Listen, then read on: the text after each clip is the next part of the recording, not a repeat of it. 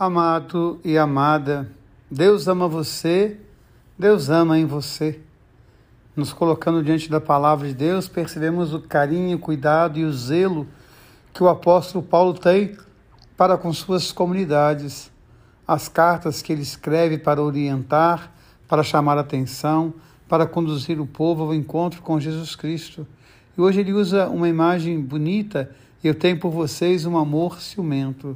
Ou seja, eu não quero que a comunidade se perca, eu não quero que a comunidade esqueça aquilo que aprendeu do evangelho que eu transmiti.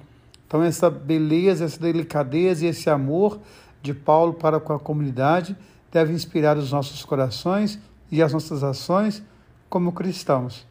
E quando nós ouvimos o evangelho, a metáfora que Jesus usa do tesouro escondido no campo, de a gente pensar que a nossa vida é um bem muito precioso mas que esse bem precioso está muitas vezes escondido, muitas vezes perdido no meio do barro, muitas vezes perdido naquilo que é o encontro e desencontro de cada dia.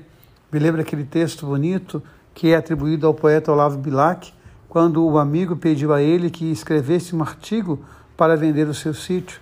E o poeta escreveu: Vende-se encantadora propriedade, onde cantam os pássaros no amanhecer, cortado por cristalinas e marejantes águas de um ribeirão a casa, banhada pelo sol nascente, oferece as sombras tranquilas das tardes na varanda. O poeta pegou o papel e entregou ao amigo. Tempos depois, o poeta encontra o amigo e pergunta: E aí, vendeu o sítio? E o amigo responde: Jamais. Eu nunca imaginei que o meu sítio fosse tão bonito. Agora pense nisso, colocando no lugar do sítio a sua vida. Pense no lugar, no lugar do sítio o seu coração e a sua história, que muitas vezes é cheia de desencontros, como eu já disse, e que você não consegue perceber, mas é ali que está o seu tesouro, é ali que está a sua bênção, é ali que mora a graça de Deus. Lembre-se sempre: Deus ama você, Deus ama em você. Amém.